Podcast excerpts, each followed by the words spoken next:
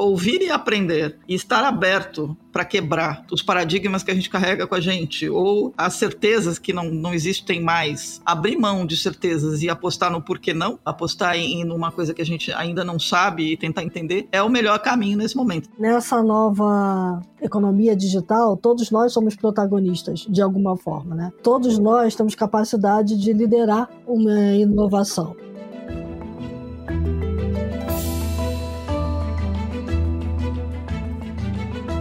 Olá, mentes inquietas e curiosas do século XXI.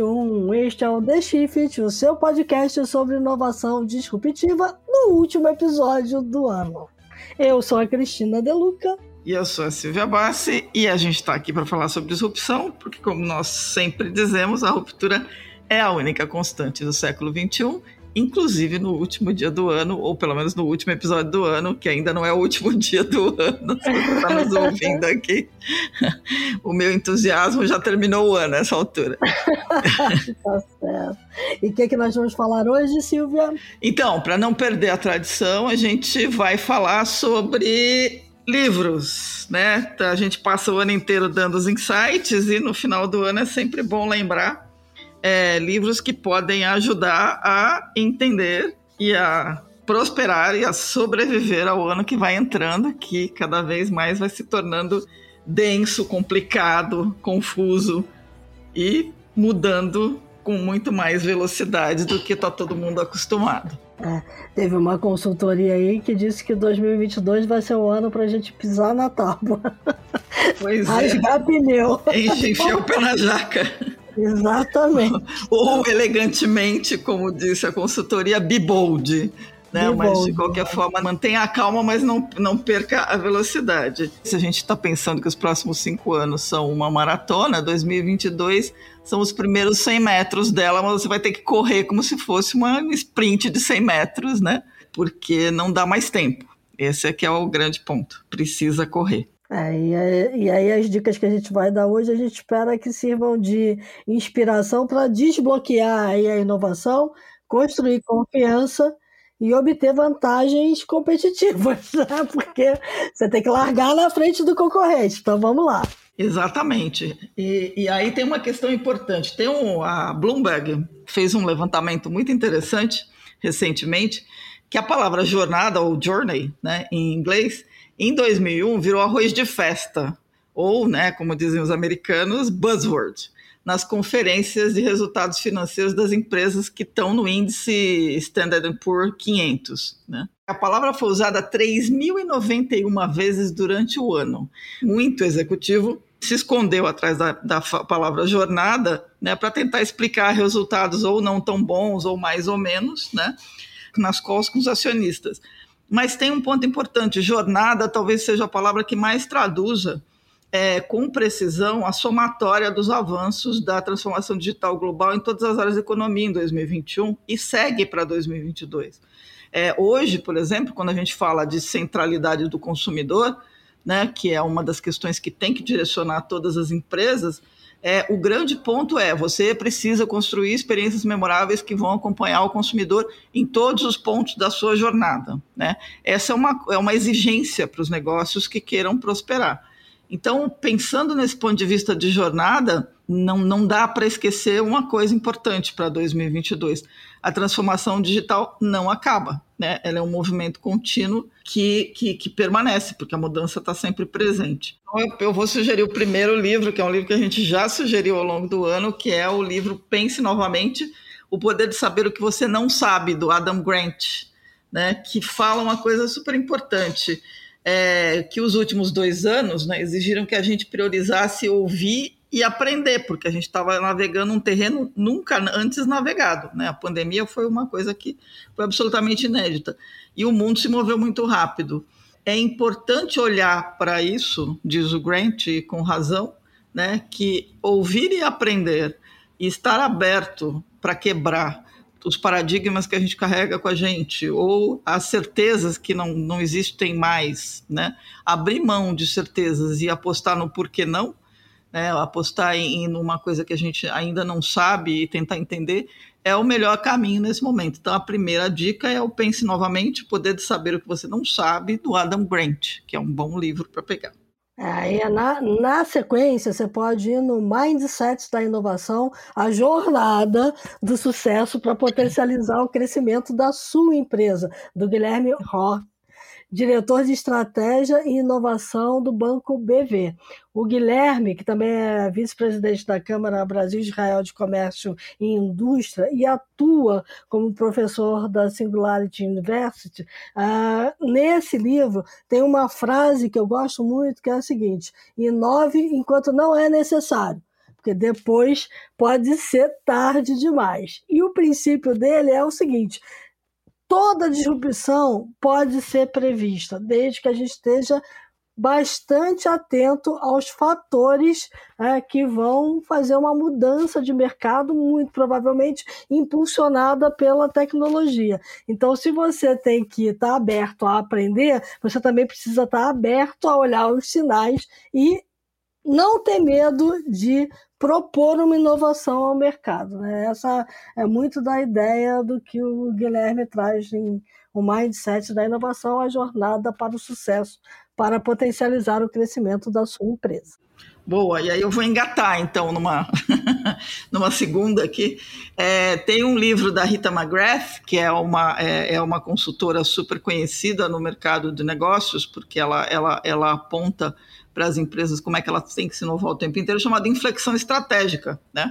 Porque se você tem que seguir a jornada e tem que conseguir inovar antes que você seja atropelado por ela, entender os pontos de inflexão, que é aquele momento em que a, a estrada faz uma curva, né? E se você fizer a curva para o lado errado, você vai perder o momento de mudança do seu negócio.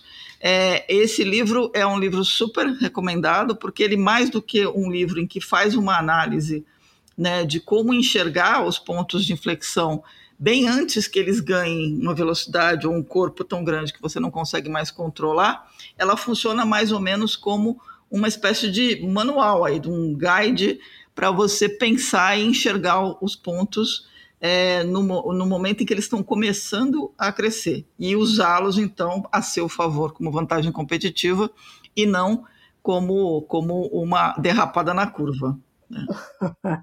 muito bom. Você falou uma outra palavrinha aí que podia muito bem fazer par com jornada, que é estratégia. Uhum. No ano passado se falou muito em estratégia, né? Para tudo. Tanto que o Silvio Meira lançou um livro chamado O que é Estratégia. Né? E ele começa é, fazendo uma provocação muito interessante, que é o seguinte: ele diz que nem tudo que a gente sabe sobre estratégia pode ser dito em poucas palavras, mas ele arrisca uma definição de estratégia em apenas 10 palavras. E essas 10 palavras são a porta de entrada para 21, 21 grandes tópicos, né? 21 grandes tendências sobre estratégia que ele traz no livro, né? Então ele tem muito a ver. Ele diz que é, ele gosta muito de pensar a estratégia como um processo de transformação de aspiração em capacidades. Então, aquilo que você aspira, você de fato, é, através da estratégia, poder materializar. É, eu acho que essa é uma definição que que todo mundo pode levar para si, né? A estratégia como uma coisa dinâmica e transformadora de si mesma, dos negócios e de onde ela está sendo aplicada. Boa, boa. E aí, deve estar tá todo mundo pensando assim, pô, mas não tem nada de tecnologia, né? Tem, tudo isso tem a ver com mudança. tecnologia, basicamente, é, é só um meio para você fazer toda a mudança, né? Então, mas mesmo assim ela está permeando tudo. Uma das coisas que ficam dessa dobradinha de 2020 e 2021 e que segue para 2022 é que todo mundo tem que ser digital. Né? É, em 2020 todo mundo correu para pagar incêndio, em 2021 todo mundo começou a ajustar aquilo que tinha sido resolvido às pressas, porque as empresas ainda, a maior parte delas não está né, numa jornada de transformação, lá vem a jornada de novo, numa jornada de transformação concretizada, né, ou bem concreta, E aí as empresas, por exemplo, que não estavam na nuvem tiveram que correr, e quem não tinha a presença digital forte teve que arranjar um modelo para não ficar sem negócios. Né? Tem um estudo da KPMG que aponta que 71% dos líderes de negócio aceleraram seu processo de transformação digital para li lidar com a chegada da Covid e colocaram os esforços de transformação em automação e modelos de trabalho impulsionados, por exemplo, por IA. Né? É, e aí, Cristiano De Luca, você que é a rainha do IA, eu sei que você tem propostas ali para este tema.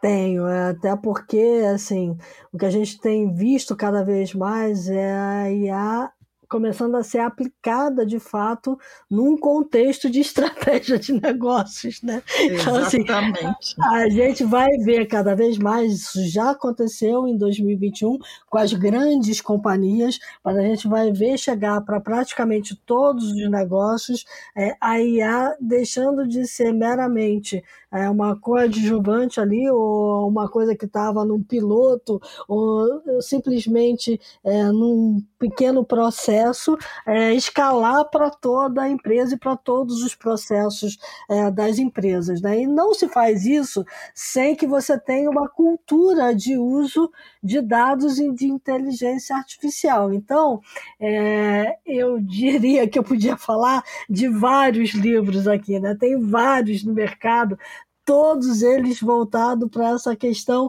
disruptiva da IA. Se você for ver é, os melhores livros de tecnologia é, da, do Financial Times, a gente tem o Atlas of AI, é, a gente tem Thousand Brains, a gente tem Exponential, a gente tem AI 24 todos eles é, muito olhando para essa coisa ainda disruptiva do que a IA vai trazer pela frente. Mas eu quis ser um pouco mais direta e bem mão na massa mesmo. Então eu queria trazer é, eu vou dar a dica de dois livros que nos Estados Unidos estão sendo muito utilizados pelas escolas de negócios. Se vocês forem olhar é, os próximos cursos oferecidos para 2022 e forem olhar as bibliografias, praticamente todas elas, MIT, Stanford, é, tem dois livros ali que estão sendo muito indicados. Um é Competing in the Age of AI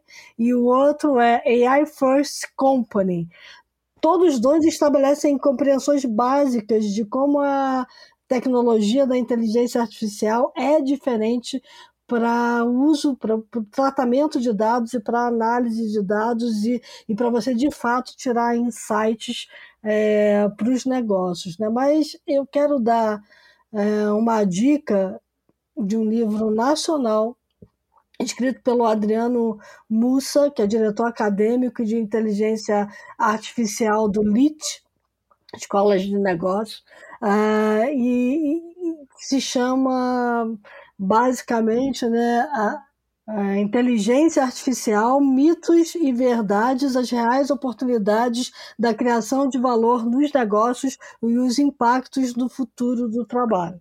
É, então, acho que é, é um livro que está bem didático, né? Ele vai bem no ponto ali de como as organizações podem olhar é, para os mitos e para as verdades, para os riscos e para as oportunidades que a inteligência artificial pode aportar daqui para frente. Lembrando, Silvia, que muita gente diz assim: ah, a inteligência artificial não é para mim. Bom, se você usa o Alexa, né? Se você usa o, qualquer um desses assistentes digitais, você está usando inteligência artificial. Se você usa e-mail hoje, você está usando inteligência artificial. Uma planilha está usando inteligência artificial nos insights que a planilha dá quando ela trabalha com dados automaticamente. Então, a inteligência artificial já está aí, a gente já está usando ela mesmo sem saber. Então, é bom aprender um pouco o que, é que ela é capaz e aplicar de forma correta no negócio. É, isso é verdade. Tem inteligência artificial onde você menos espera e tá tudo espalhadinho aí. Que eu tá, com certeza. E aí tem uma questão importante nessa linha das coisas que ficam de 2021 e que caminham né, muito mais intensas é, para 2022. A gente tem uma questão importante que é confiança, né? Confiança no, do consumidor e dos clientes nas empresas e que passa por várias coisas, inclusive garantir para eles que a privacidade está garantida, que a segurança dos seus dados está é, presente e que a sua empresa está fazendo o bem para a humanidade. Né? Então, tem a, a, questão toda da responsabilidade social, da responsabilidade ambiental, o famoso ESG. Né? E aí tem dois livros que vale indicar nesse caso. É, um deles foi eleito como o livro do ano, acabou de ser eleito pelo livro do, como livro do ano pelo Financial Times e pela McKinsey, que é um livro escrito por uma jornalista do New York Times chamada Nicole Pelroth, que se chama This is How They Tell Me the World Ends, ou traduzindo, né, é assim que eles me contam como o mundo vai terminar, que é basicamente quem conta isso para elas são hackers, são criminosos espiões, criminosos cibernéticos que contam as histórias de como é que eles conseguem se infiltrar nos sistemas digitais essenciais globais. É, esse livro foi é, recomendado porque ele é um relato bastante vívido dos riscos que a gente corre hoje da segurança digital e é um foi considerado uma espécie de alerta para lembrar que a, o, a preocupação com segurança de dados e segurança cibernética tem que subir para a mesa dos CEOs, né? Tem que subir para o board, porque se não subir para o board como prioridade é, corporativa, as empresas vão correr os riscos mais sérios ainda da gente cair na chamada pandemia cibernética. A gente viu coisas acontecer esse ano de 2021 que termina, né, com um bombardeio aí de um, de um, de um ataque que pega os servidores Apache, que basicamente quase que alimentam a internet inteira, né, que travou um monte de gente. Então, não lembrar de segurança é um risco muito grande. O livro é bastante interessante, eu fiquei super curiosa para ler, está na minha lista e eu recomendo. Acabou de sair e, o, e, e, vale a pena. E aí, na linha do ESG, tem um livro da Elizabeth Colbert chamado Sob um Céu Branco, é, já está traduzido para o português. Ela é vencedora do Pulitzer, que é quando ela escreveu o livro chamado A Sexta Extinção. E nesse livro ela entrevista biólogos, engenheiros genéticos e atmosféricos é, para responder a pergunta de como é que é, a gente está remodelando a Terra e como é que a gente precisa agir para garantir que a gente tem responsabilidade com o bendito do planeta, que é único. Né? Então, é um livro bastante interessante, porque ela olha para aquele mundo, tá, a história do antropoceno, né, que é a era em que a gente está agora, em que o mundo está modificado pelo ser humano, a gente chegou ao ponto de que o ser humano é a força que mais modifica o planeta, ao contrário das, das atividades naturais. É, e aí ela passa por uma, uma série de conversas, com, conversando com biólogos que estão tentando preservar o peixe mais raro do mundo, que vive numa, numa piscina no meio do Mojave, engenheiros que estão tentando é, transformar emissão de carbono em pedra na Islândia, gente na Austrália tentando desenvolver é, um coral que seja capaz de sobreviver e garantir que a barreira de corais não desapareça, e vai por aí afora. Então, é um alerta super importante é, de como é que a gente tem que se preocupar com o planeta. E está totalmente conectado com o ESG. Então fica a dica desses dois livros que eu acho que vale super a pena, uma bela dobradinha. Vou pegar teu gancho aí da segurança e da confiança, principalmente,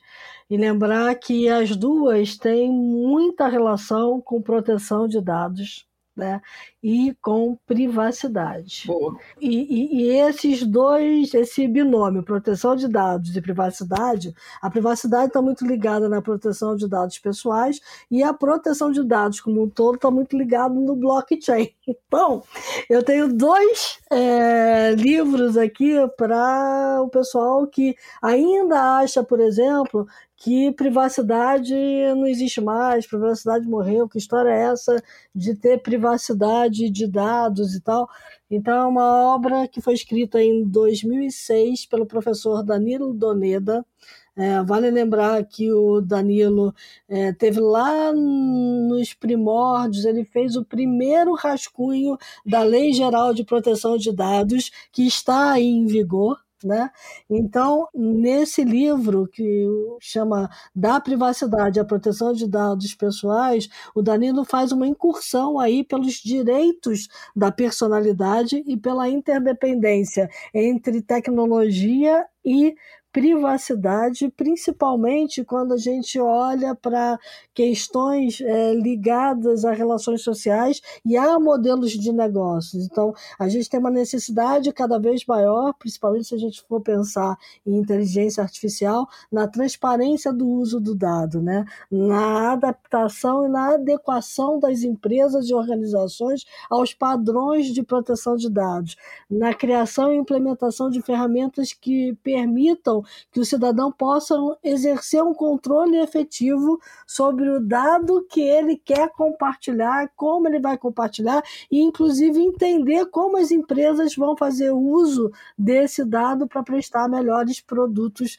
e serviços. Né? Então, é assim, é, é um livro que lança a luz sobre como é que a gente chegou nesse conceito da proteção de dados ligado à privacidade é, e que faz todo mundo entender muito porque que a gente tem hoje tanta legislação olhando para essa questão né? E tem tantos negócios cada vez mais embasados em dados. Né? Posso falar aqui do Open Finance, Open Banking, Open Insurance, Open Health, tudo que vem pela aí pela frente no mundo, tudo que vem pela frente no mundo open está muito ligado a esses dois conceitos. E não se faz isso, né? Não se faz descentralização, não se faz o mundo open sem usar blockchain. Então, é, eu acho que todo mundo deveria parar um pouquinho para pensar e entender o que, que é o blockchain de fato, como aplicar o blockchain nos negócios. O blockchain não é só uma questão de criptoativos, ele está muito além disso. Então, o livro que eu quero dar é o Blockchain para Principiantes. Tudo que você precisa saber sobre a tecnologia blockchain, é, do Ray Toffler. É, ele Está disponível na internet, está disponível na Amazon e, enfim, acho que vale super a pena porque cada vez mais, daqui para frente, a gente vai ouvir falar de blockchain. E aí eu sei que você tem um, um tijolinho a mais para botar nessa Temos, história. Sabemos, sabemos. É, você, então, essa é uma, uma, boa, uma boa engatada aqui. Na verdade, quando a, quando, você, quando a gente fala Open Finance, Open é, Innovation, Open é, Health, Open tudo, né? A gente está falando num mundo que caminha para uma descentralização, né?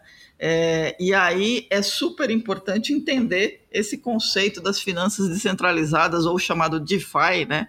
Decentralized Finance, é, que envolve não só as criptomoedas, mas envolve toda uma relação diferente de confiança que se aproveita, que usa o blockchain e os smart contracts né, para estabelecer é, relações de, que antes estariam, estariam disponíveis apenas nas instituições financeiras tradicionais como, por exemplo, pegar uma, um dinheiro emprestado ou comprar alguma coisa, e que começam a se descentralizar, é, feitas às vezes entre de pessoa para pessoa, né?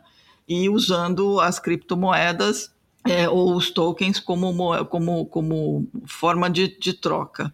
É, o conceito do DeFi ele está super elaborado e super bem detalhado num livro chamado DeFi and the Future of Finance, do professor Campbell Harvey, junto com é, dois outros autores. O professor Campbell Harvey é um cara bastante interessante, porque ele, ele é conhecido por dar, é, dar aulas na universidade é, de coisas que as pessoas não pensariam antes, né? Como, por exemplo, ele criou o primeiro curso sobre criptomoedas, é, criptoeconomia, e ele dava lá um pouquinho de cripto para cada um para testar, né? Para entender como é que aquilo funciona. Dava Bitcoin na época que o Bitcoin custava um dólar agora não custa mais.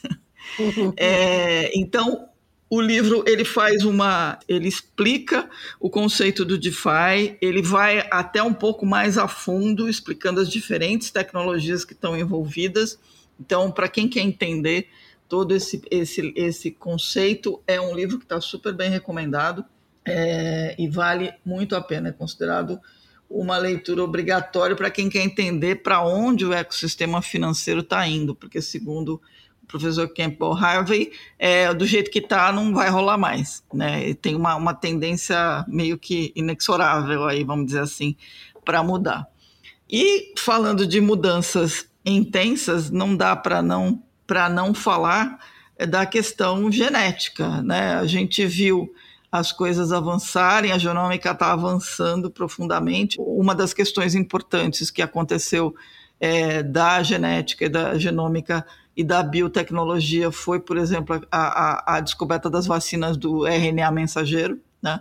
E isso fez com que a gente tivesse vacinas muito mais rápido e a gente começa a falar de manipulação genética assim, inevitavelmente.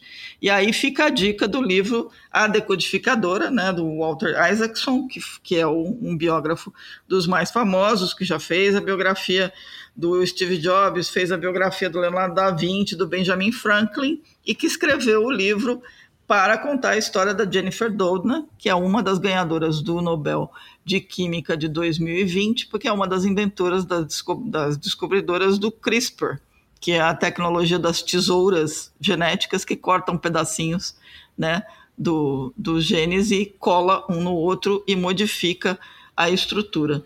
É, esse livro é muito bacana porque a, a Jennifer Doudna ela sabe o tamanho da encrenca que ela criou, né? É, é, é, o tipo da tecnologia que você descobre e fica pensando que ela pode ser usada para o mal, ou ser usada de forma pouco ética. Então, no momento em que ela descobriu e avançou, ela automaticamente começou a se, se juntar com grupos de cientistas para criar uma coalizão aí de cientistas que discutem é, veementemente o uso ético das tecnologias é, e das técnicas de manipulação genética. Né?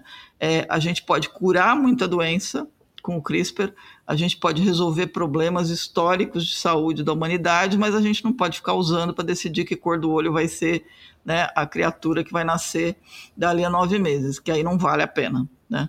Então fica a dica aí do livro, que o livro é muito bacana. O Walter Isaacson escreve muito, muito bem. Então é uma delícia de ler, é um romance científico que é delicioso de ver. E se você se sentiu vulnerável né, é, com tudo isso que a gente falou aqui, pensou o seguinte: meu Deus, é muita coisa né, que a gente tem que dominar para entrar bem no próximo ano aí, e poder fazer as mudanças que a gente precisa fazer. Eu tenho uma última dica, né, porque eu acho que é, nessa nova economia digital, todos nós somos protagonistas de alguma forma, né? E todos nós temos capacidade de liderar uma inovação. Então, é, eu quero dar como última dica aqui é, um livro é, da Brené Brown. A Brené Brown ela é uma pesquisadora contadora de histórias. É assim que ela se denomina num TED, que é um dos TEDs mais assistidos do mundo, sobre o poder da vulnerabilidade. É, e o livro que eu quero dar para vocês é, como dica, que todo mundo deveria ler, se chama A Coragem para Liderar porque a gente precisa de coragem né, para fazer a mudança. E a gente precisa de coragem para olhar para esse mundo todo revolto aí, do qual a gente falou, e para todas essas tecnologias e todas essas mudanças de pensamento que a gente precisa aplicar uh, para fazer as mudanças que precisam ser feitas e continuar é, tendo uma vida mais próspera, né? uma vida mais segura, uma vida mais confiável, né? Então acho que vale a pena todo mundo ler a coragem para liderar, porque de alguma forma todos nós somos protagonistas e líderes nessas mudanças que estão vindo por aí. É isso aí. E com isso você acaba de ouvir uma série de 12 livros para 2022, é isso? É isso. Acertei a conta? Livros. Foram 12 livros, exatamente. Muito bom. 12 dicas de leitura. Se for ler um por mês, já está de bom tamanho, né? Já está de bom eu, tamanho. Eu recomendo começar pelos de gestão, porque aí dá para ver qual que vai priorizar dos outros, né? Dá para intercalar também. É, na jornada aí que você vai precisar fazer. Então. Muito bom. Bom, com isso, é, a gente está aqui terminando o, o, último episódio de 2021. Queria, a gente quer agradecer muito aí a audiência. É, foi um ano super corrido, super intenso para todo mundo, para a gente também. É, queria convidar todo mundo para conhecer mais a The Shift, né? Então vão lá no www.theshift.info, assinem a newsletter, vejam os artigos e os conteúdos que a gente produz sobre inovação e sobre disrupção, que é a nossa vocação, né? O nosso propósito é simplificar isso tudo para que as empresas consigam atravessar, as empresas e as pessoas, né, consigam atravessar essa meio que ponte invisível aí entre o, o antigo e a, próximo, a próxima vida digital. Se vocês gostam do podcast, deem, botem as estrelinhas aí no seu player predileto, cadastrem-se para receber os alertas dos novos episódios e tenham um ótimo, ótimo, ótimo final de ano, tenham um excelente começo de ano e a gente deseja muito que todo mundo consiga é, mudar muito em 2022, mudar para o para bem, né? é, e mudar acompanhando a velocidade em que as coisas estão acelerando. Seja corajoso, encare as conversas difíceis, exerça essa função de liderança com todo o coração. Lembre que a gente vai entrar num ano eleitoral e não é. vai ser fácil. Então, é, muita resiliência, muita paciência, né, e muita sabedoria para o ano que vai entrar. Esse é o meu desejo para todos vocês. É, bem lembrado. E é, é, acho que tem uma questão que é importante que a gente não pode esquecer do poder de cada um, né, do poder do indivíduo. Então, num ano eleitoral, não deixe de votar, né, não deixe de exercer o seu direito de escolher e o seu poder como indivíduo, porque isso é extremamente importante, mais do que nunca. E com isso é isso, Cristiano De Luca. Temos um programa, então. Temos um programa. E não temos insight, porque a gente deu insights do programa. A gente deu 12 insights. Então é isso, pessoal. Até o ano que vem. É, fiquem bem, se cuidem. Mandem e-mail para a gente no news.theshift.info. Dicas, sugestões, críticas, elogios, comentários. É, e que tudo corra muito bem aí no final do ano. É isso aí. E vamos lá, porque enquanto a gente estava conversando aqui, o mundo lá fora mudou um total. E a gente precisa ter coragem para mudar. Vamos lá.